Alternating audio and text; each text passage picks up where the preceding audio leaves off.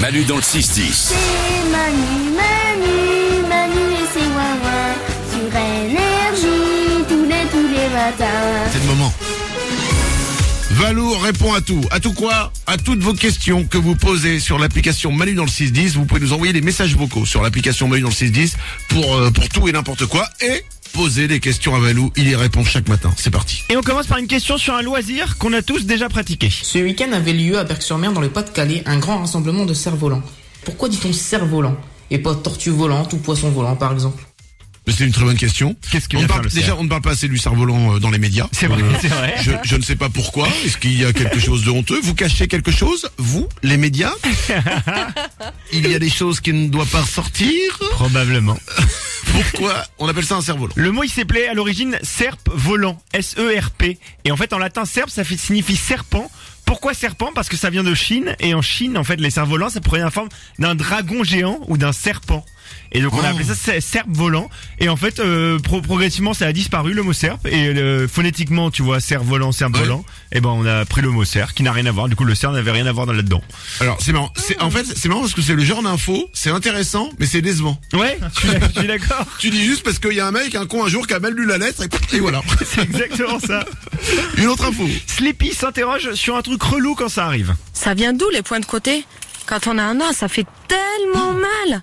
Mais alors ça c'est vrai. C'est c'est tu sais ce truc tu te dis allez je vais courir un peu et au bout de 40 secondes oh Ouais. j'ai super mal au ventre. C'est quoi Alors l'hypothèse la plus répandue euh, dans le milieu médical, c'est une légère irritation du péritoine pariétal. Le péritoine pariétal, c'est, tu dois le savoir Manu, la Ah. Je le membrane, la membrane Oui. qui entoure les organes de c'est- l'abdomen. C'est la membrane qui entoure les organes de l'abdomen. C'est exactement ça. Oui. Et en fait, le- la solution, c'est qu'il faut respirer profondément et il faut démarrer doucement l'effort. On a commence à, on a tendance à démarrer trop vite. Il faut augmenter petit à petit l'allure. Et la solution radicale, c'est de ne pas manger en grande quantité euh, jusqu'à 4 heures avant l'effort. Il y a une solution encore plus radicale hein. Ouais. Ne pas courir. oui, effectivement. D'accord, mais quand tu dis c'est une théorie, c'est-à-dire qu'on y a, il y a- on n'est pas sûr de savoir ce que c'est exactement. En fait, les spécialistes, il y a, il y a trois autres théories. Les, les- les spécialistes ne savent pas d'où ça vient exactement. On sait juste que c'est pas grave, mais on ne sait pas d'où ça vient. Ah, Donc pas c'est grave, le- pas grave. Je- Moi, je me rappelle quand j'étais en quatrième et qu'il fallait faire le tour, la machin, le tour pour le cross. Je peux dire que c'était grave. hein, quand je voyais tout le monde me dépasser. hein. Je t'en foutrais du pas grave, moi.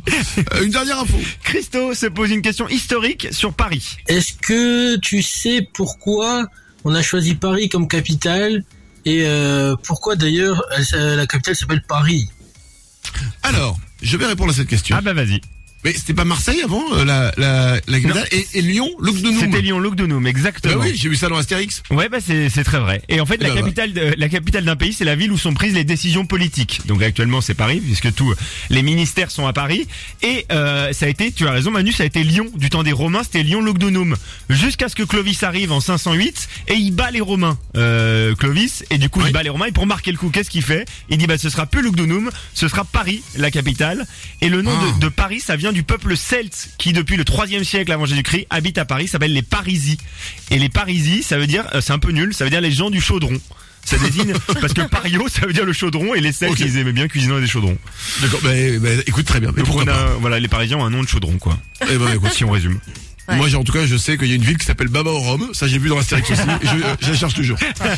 Manu dans le 6-10. Énergie, tu, tu, tu, tu, tous les matins dans le 6-10 avec Manu